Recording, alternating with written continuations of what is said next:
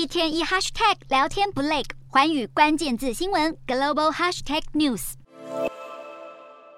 就在美国其中选举将在十一月举行之际，联邦调查局已经掌握到境外势力试图发动资讯战，来煽动国内争议性议题，并制造社会分裂。其中以俄罗斯、中国、伊朗的攻击性最强。除了网络上的舆论操弄，部分选务人员也遭到恐吓威胁。调查局指出，从二零二一年六月以来，已通报一千多起威胁事件，其中有四人因此被捕。虽说内外危机四伏，但普罗大众最关心的还是国内居高不下的通膨问题。根据美国蒙茅斯大学的民调，在能够复选的情况下，有百分之八十二的民众关心通货膨胀，其次是治安问题的百分之七十二。而这刚好也是选民对拜登政府最不满意的两项议题，满意度分别只有百分之三十和百分之三十二。除了经济对民众产生切身影响，美国共和党籍德州州长艾波特日前因不满拜登的移民政策，任意将大批非法移民送到其他城市，遭抨击利用移民作为政治斗争的工具，根本是人口贩运的行为。